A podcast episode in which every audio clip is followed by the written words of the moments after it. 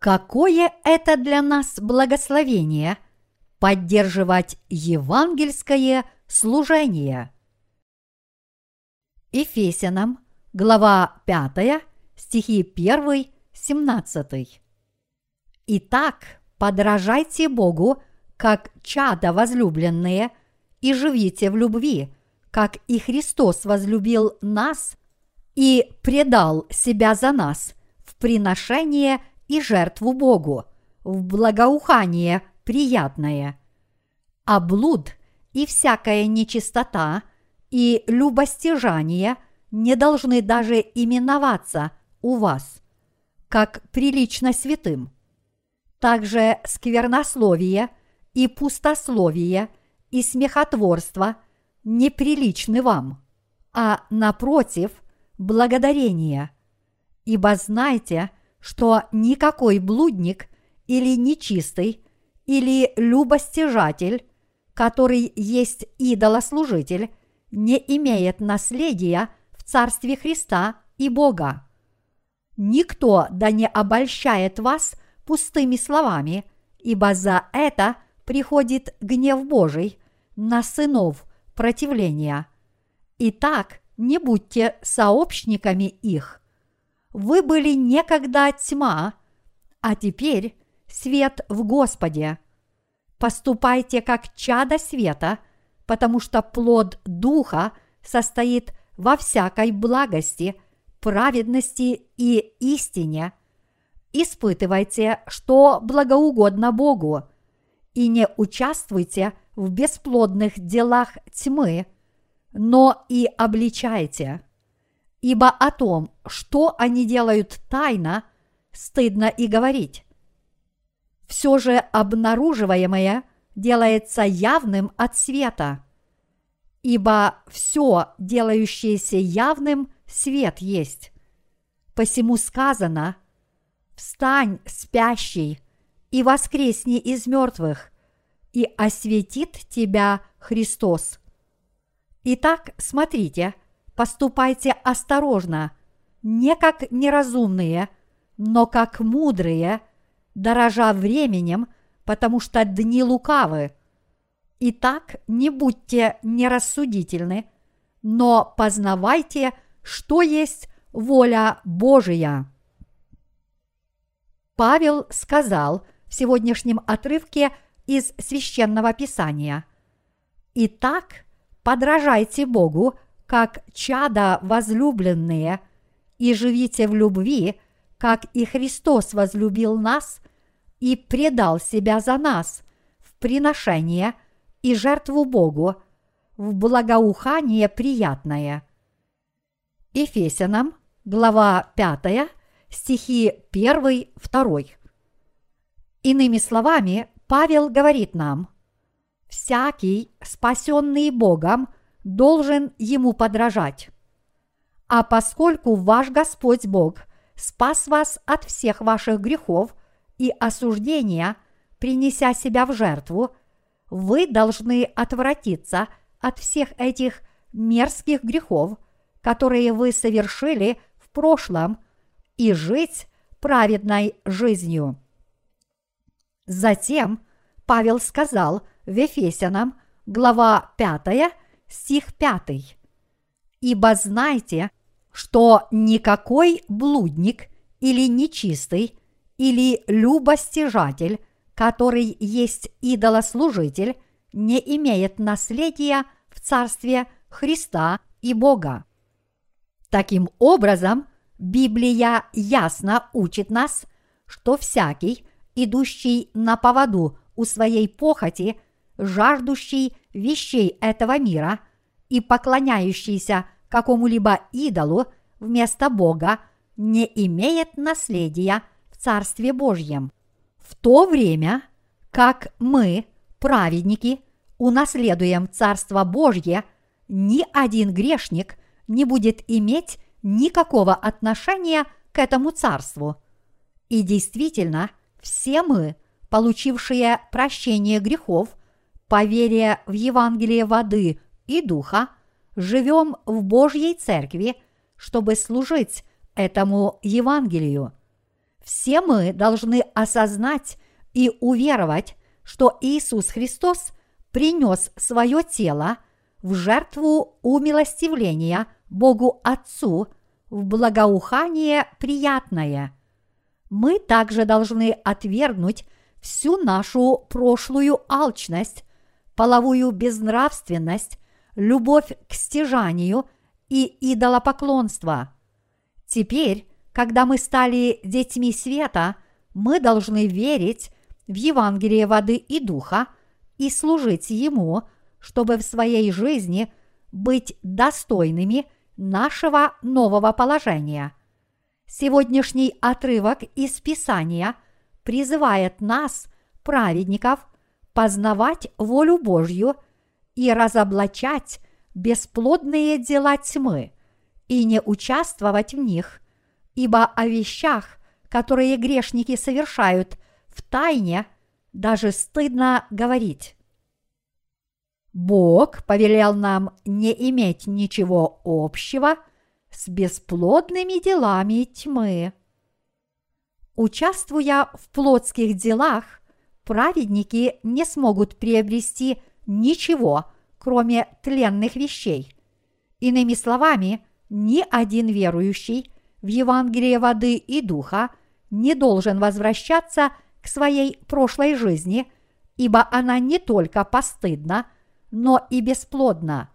Это означает, что вы не должны возвращаться в прошлое к своим плотским похотям и удовольствиям, и больше не должны поклоняться идолам. Все дела плоти направлены на то, чтобы превознести себя над Богом и думать о себе больше, чем о Боге. И действительно, о подобных вещах стыдно даже говорить. Поэтому, если в нашей жизни что-то не так, нам следует осудить себя за это, прийти к Царю праведности Иисусу Христу и стать чадами света. Господь также учил нас поступать осторожно, не как неразумные, но как мудрые и дорожить временем. Бог сказал, что если в нашей жизни что-то не так, то все, что Бог осуждает, станет явным от света. Если мы в своей жизни собьемся с пути и будем потакать своим плотским похотям, даже после рождения свыше, нам нужно сделать выговор. И тогда наши сердца будут просвещены. Многие люди чувствуют себя подавленными, когда их упрекают за их проступки. В противоположность этому, когда мы, праведники, совершаем перед Господом какой-то проступок и в результате получаем за него выговор от света, мы признаем этот проступок и уповаем на праведность Господа.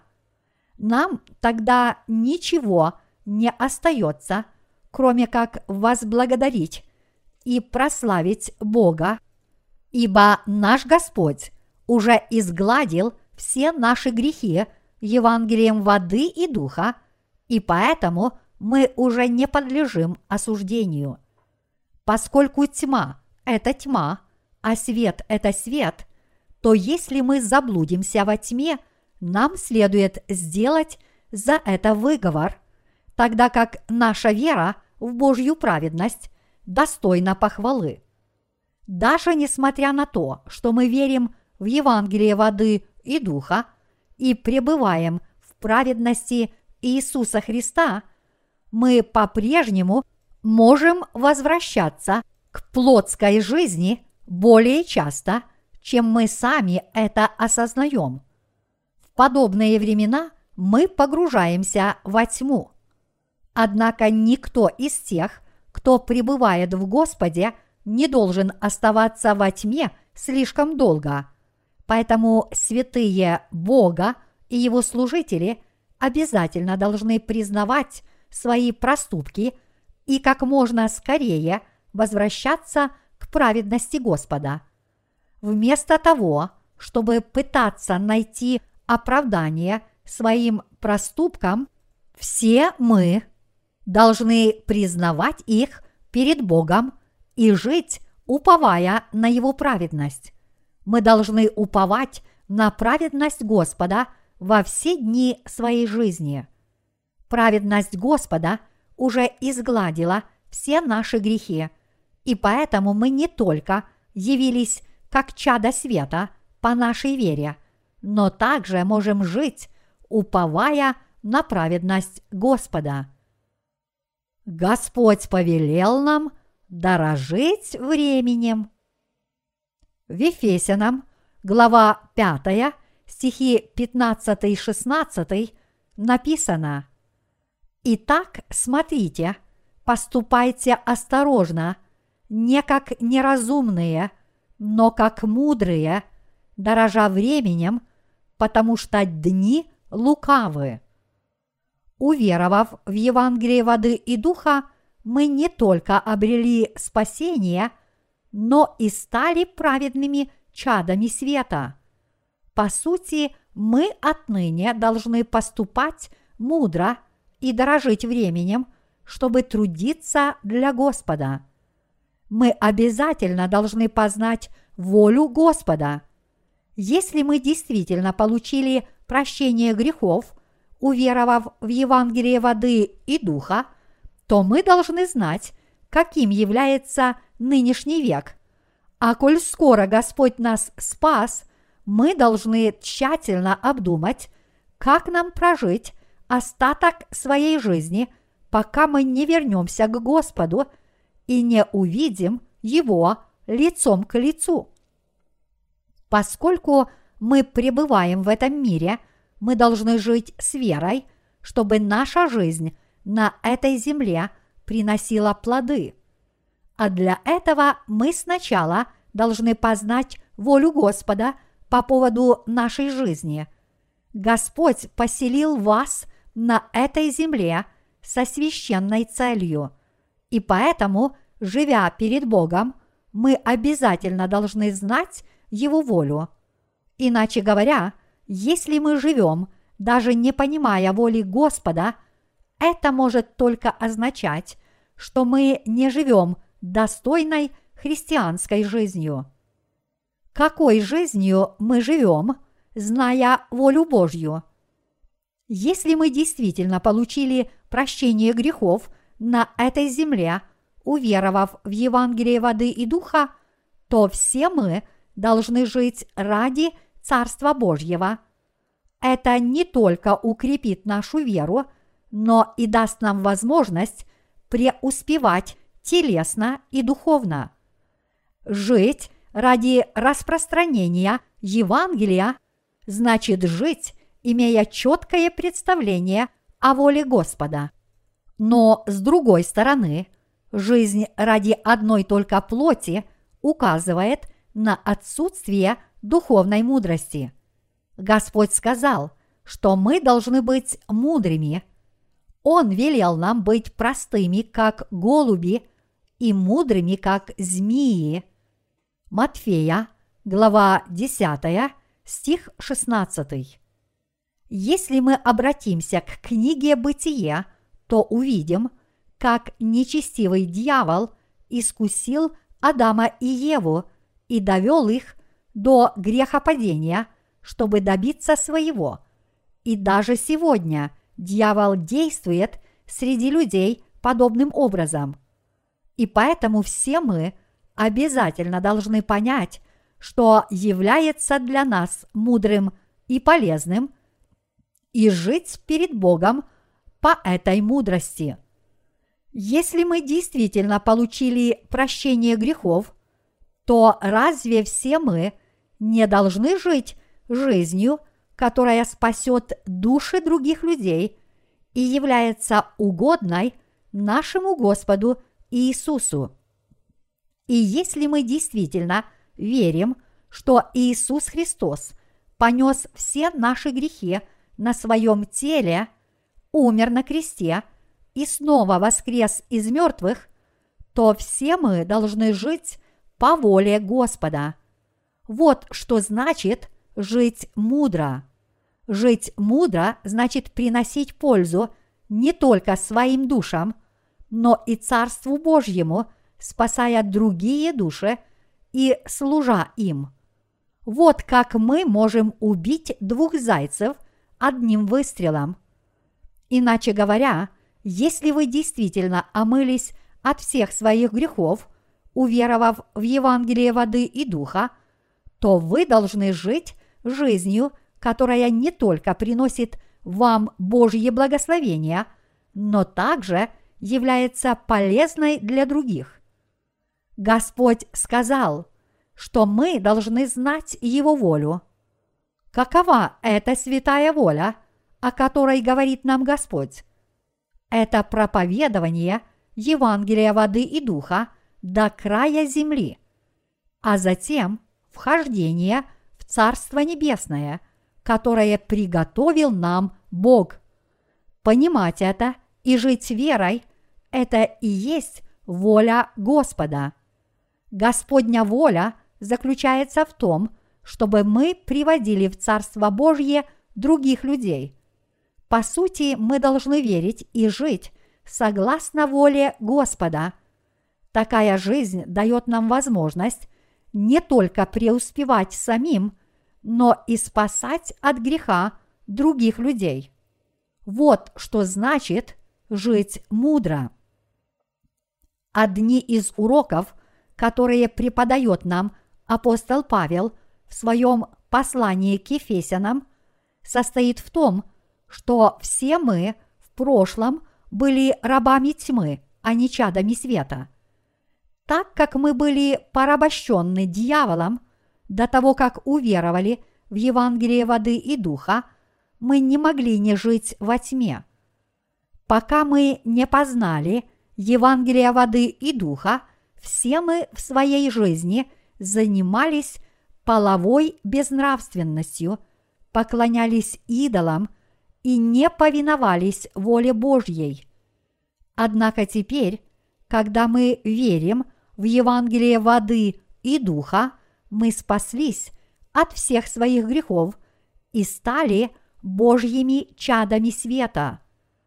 Поэтому, несмотря на то, что мы иногда притыкаемся и поддаемся своим слабостям из-за своих плотских недостатков, по крайней мере, в своих сердцах мы должны хранить непоколебимую веру в Евангелие воды и духа. Все мы должны жить верой, ясно сознавая, кто мы есть – дети Божьи или нет, дети света или тьмы. Ваша поддерживающая роль очень важна для того, чтобы Евангелие было проповедано по всему миру. Чтобы Евангелие распространялось в этом мире, должны быть люди, которые это поддерживают, подобно тому, как цветок не может цвести без стебля или веточки, которая поддерживает цветок снизу. Давайте рассмотрим эту взаимосвязь на примере золотого светильника в Скинии. На каждой из семи ветвей этого светильника было семь чашечек в форме миндального цветка, и каждую из них поддерживал декоративный стебель, чтобы светильник ярко освещал скинию. Исход, глава 25, стихи 31-39. В этом откровении Иисус является светом, цветком Евангелия воды и духа, а все мы – декоративными стеблями, делом которых является поддержка евангельского служения ради проповедований Божьей праведности. Именно Иисус Христос спас нас от всех грехов. Так какова же наша роль? Мы должны играть поддерживающую роль, закладывая основы для распространения Евангелия. Мы являемся декоративными стеблями, которые поддерживают цветок Евангелия. И только когда мы должным образом исполним свою поддерживающую роль, Евангелие сможет расцвести во всей своей славе, которую увидит каждый. Наша роль в евангелизации мира состоит в том, чтобы поддерживать евангельское служение снизу, но не пытаться быть в центре внимания самому. Поэтому мы с вами должны днем и ночью думать о том, как можно поддержать евангельское служение и лучше ему посодействовать. Будучи людьми, содействующими евангельскому служению, вы никогда не должны впадать в отчаяние из-за того, что воля Божья трудно выполнима. Потому что то, что вы сейчас делаете, является очень важным. В деле распространения Евангелия воды и духа ваша поддерживающая роль очень важна и необходима. По сути, все мы так или иначе содействуем евангельскому служению, только делаем мы это по-разному. Господь велел нам быть осторожными, и мы должны здесь осознать, что наше призвание состоит в том, чтобы поддерживать евангельское служение. Ничто из того, что мы делаем для поддержки евангельского служения, само по себе не является цветком. Все это мы делаем не ради достижения собственных целей – но чтобы поддержать евангельское служение снизу. Поэтому все мы должны осознать, что всем нам следует трудиться с верой, чтобы поддержать евангельское служение, а также мы должны понять, что чем больше будет декоративных стеблей, тем ярче расцветет цветок Евангелия – Именно когда мы должным образом будем исполнять свою поддерживающую роль, Евангелие истины будет проповедано еще большему количеству людей и достигнет каждого человека в этом мире. Мы усердно работаем над рекламой наших евангельских книг в интернете, чтобы еще больше людей получили возможность родиться свыше – Служить Господу подобным образом значит поддерживать Евангелие воды и духа. Многие люди уже получили прощение грехов, прочитав наши евангельские книги, которые содержат Евангелие воды и духа, но мы будем и далее предоставлять еще более большему количеству людей возможность получить прощение грехов, чтобы они ни в чем не имели недостатка и могли принять Господа, когда Он вернется в последний день. Таким образом, мы с надеждой и верой поддерживаем евангельское служение, потому что знаем наверняка, что Господь просветит все эти заблудшие души. Сейчас большинство членов нашей команды трудится ради Божьего дела в условиях сильной жары при температуре свыше 36 градусов Цельсия. Они трудятся в поте лица своего. Слово Божье призывает нас быть осторожными, и мы послушно помогаем евангельскому служению, не забывая о воле Господа. Вот почему мы составили точный план поддержки евангельского служения на целый год, чтобы проповедовать Евангелие еще в больших масштабах.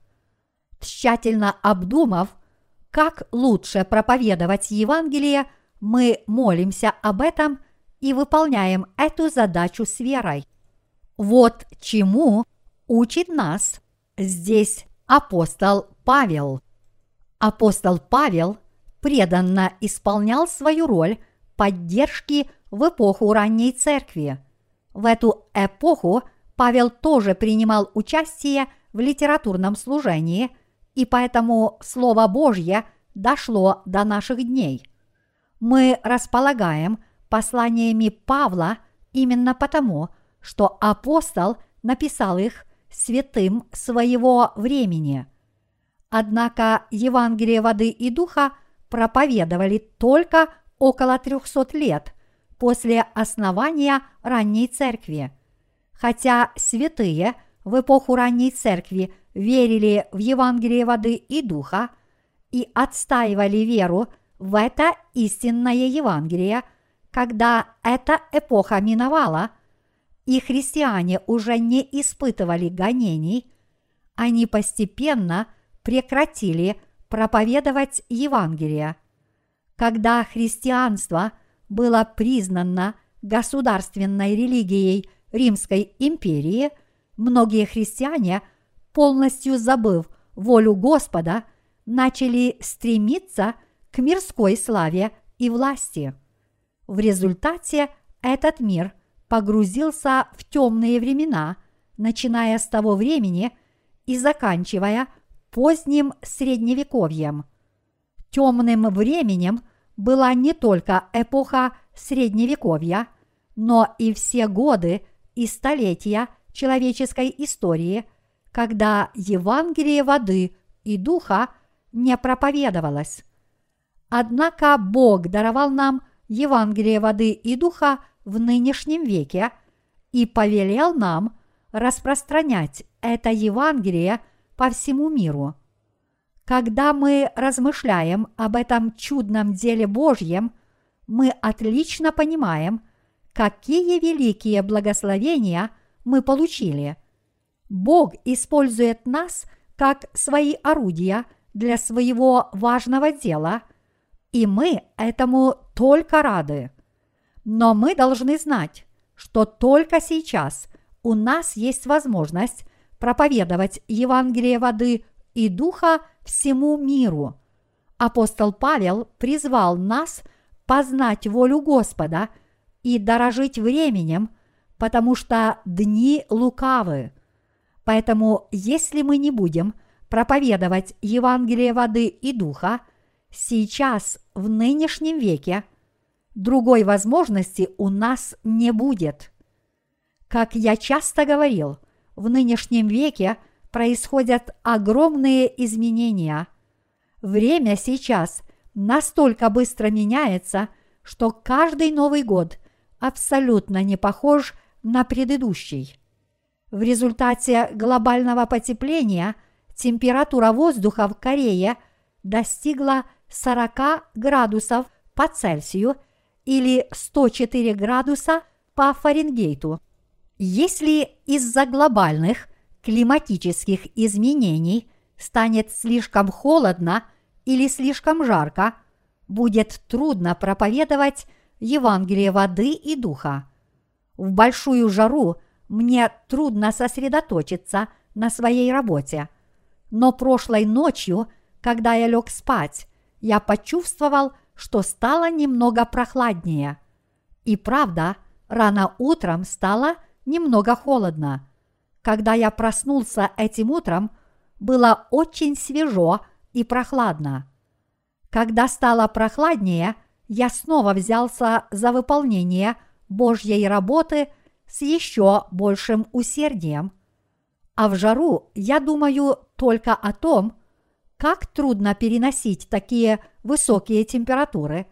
Но теперь, когда похолодало, я могу больше сосредоточиться на стоящей передо мной задачей с чувством благодарности к Господу за то, что Он даровал мне идеальную пору для работы.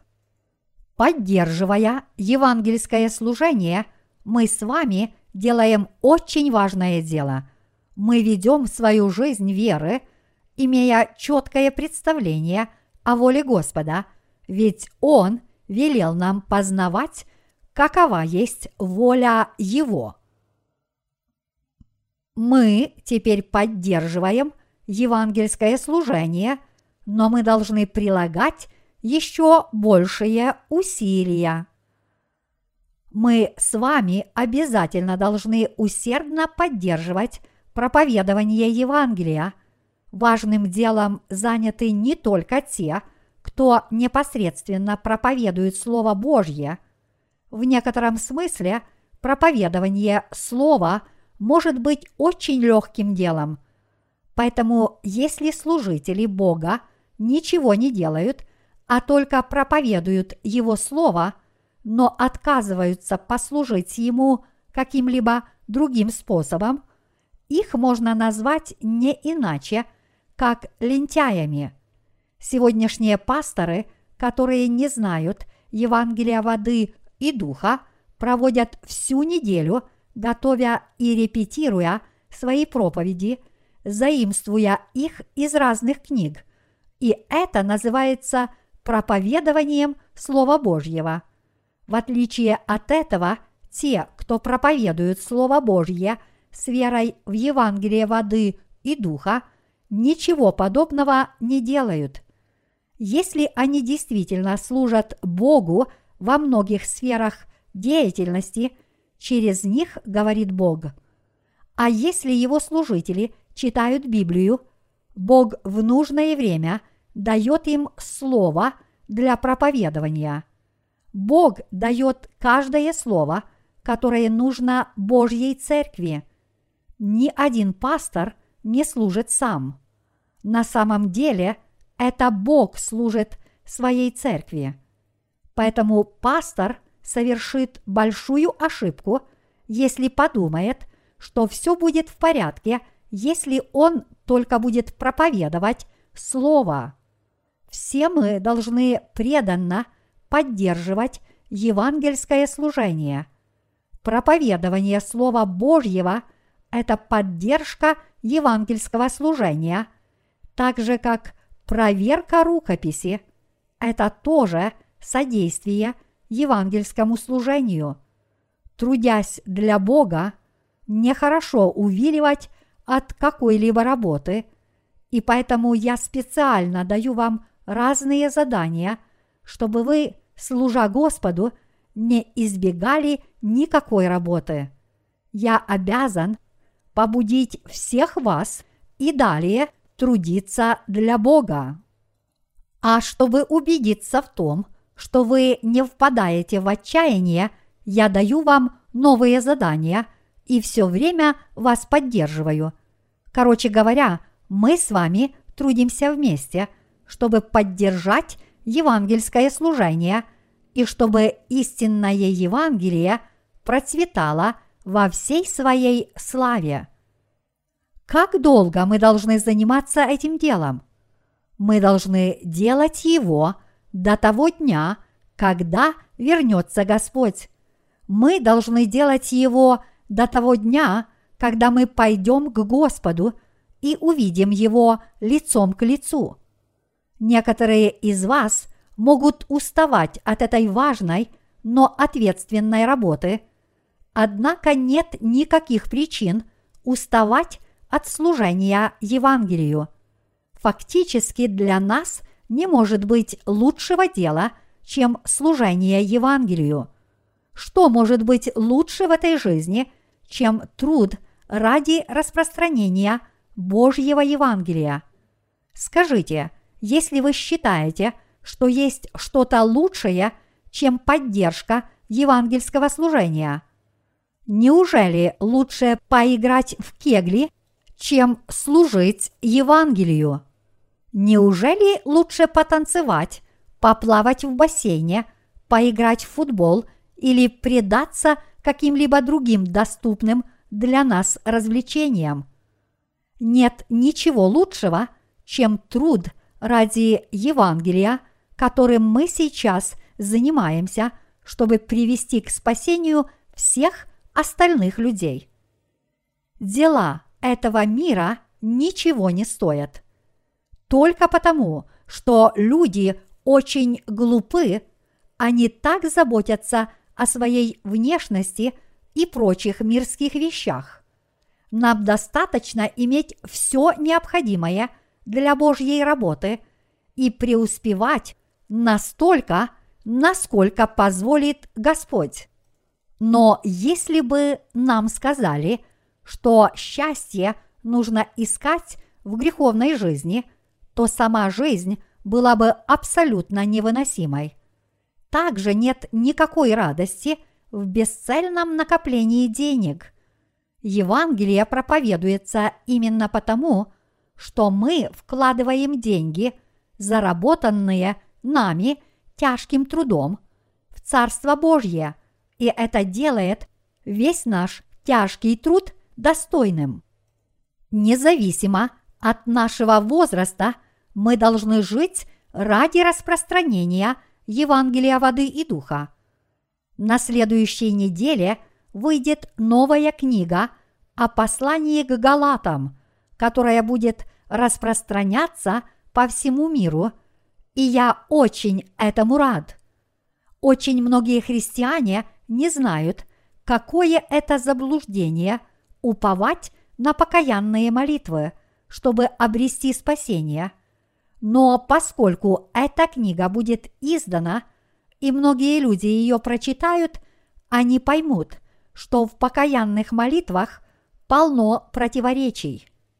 Они также поймут, что очень многие люди восстают против Евангелия воды и духа. Если мы сможем издать пару книг на эту тему – для многих заблудших христиан это будет очень стоящим делом. Вера в Евангелие воды и духа – это верный путь к достойной христианской жизни. Все мы должны задаться вопросами, как нам проповедовать это Евангелие по всему миру, как нам найти для этого финансовые средства и как нам потратить на это наши деньги, заработанные тяжким трудом. И сегодня очень многие люди в этом мире по-прежнему заботятся о том, что им есть и что пить. Но в отличие от них, мы постоянно думаем о том, как нам распространить Евангелие по всему миру. Это достойная жизнь. Хотя то, что мы сейчас делаем, утомительно для наших тел, мы делаем благословенное дело в Божьих глазах. Служители Божьи, которые жили задолго до нас, тоже проповедовали Слово и служили этому Евангелию так, как мы делаем это сейчас. Павел, к примеру, написал много посланий – разным церквям. От Эфеса до Фессалоник. Недавно я смотрел Олимпийские игры, которые проводились в Греции, и были показаны некоторые кадры из Средиземного региона, в том числе из Турции. Все семь церквей из Малой Азии, упомянутых в первой главе книги Откровение, Эфес, Смирна, Пергам, Фиатира, Сардис, Филадельфия и Лаудикия находились в этом регионе, а именно в Западной Турции. Там расположено много исторических мест из эпохи ранней церкви. И поэтому, когда я увидел некоторые из этих мест – по телевизору, я подумал, наши верующие предшественники проповедовали Евангелие таким же людям, как и они сами. Но, к сожалению, от этих церквей ничего не осталось. Что случилось?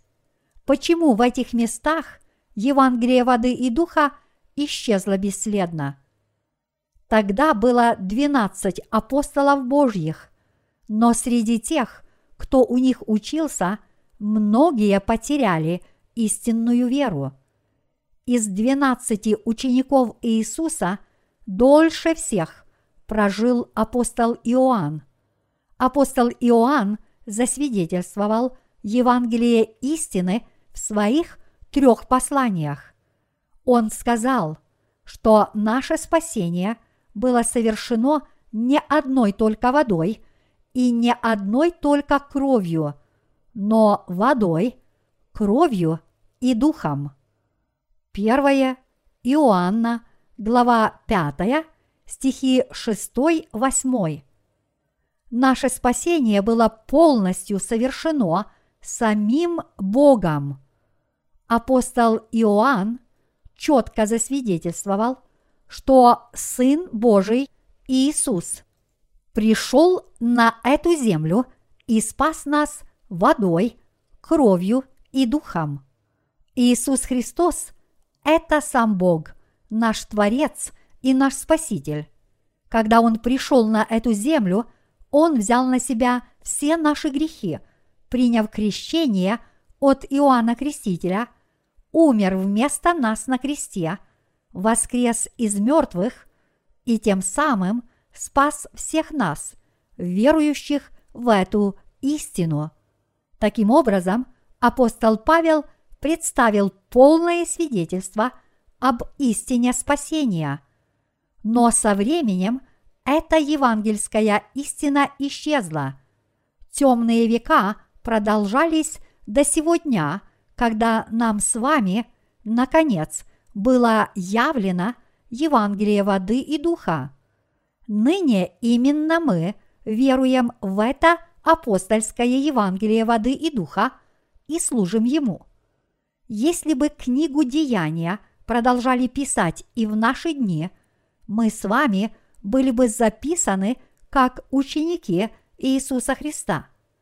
Слово «апостол» означает «тот, кто послан Богом». Бог послал нас с вами в этот мир, даровав нам спасение от всех грехов мира через Евангелие воды и духа, Бог сделал нас чадами света и послал нас в этот мир, чтобы мы проповедовали Евангелие воды и духа по всему миру. Вот почему мы являемся благословенными людьми. В Божьих глазах именно мы с вами являемся апостолами нынешнего века. Некоторые из вас испытывают сомнения. Почему я должен радоваться, если я в течение всей своей жизни не должен делать ничего, кроме Божьей работы? Однако, как верному служителю Божьему, вам только надлежит посвятить себя выполнению задачи, которую поручил вам Бог. Я тоже предан делу, которое было мне поручено. Я не только проповедую Слово Божье, но когда моя проповедь заканчивается, я переодеваюсь в рабочую одежду и занимаюсь ручным трудом. Надеть рабочую одежду и трудиться на своем рабочем месте – это никоим образом – не является маловажным делом. Именно так вы удерживаете на себе цветок Евангелия. Как одуванчики разбрасывают свои семена по всей земле, чтобы повсюду расцвело еще больше одуванчиков, так само распространяется и Евангелие. Поэтому, каким бы ни было наше задание, мы должны выполнять его усердно – и старательно.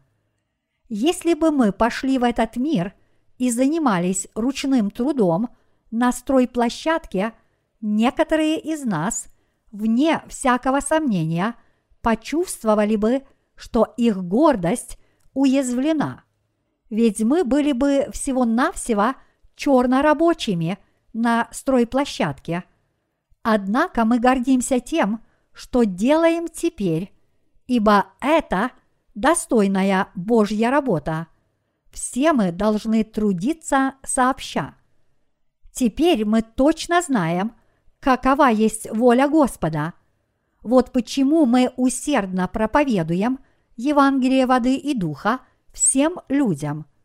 По моему мнению, у нас осталось немного времени, чтобы проповедовать это Евангелие. Недавно во Флориде – многие люди погибли и лишились крова от урагана Чарли.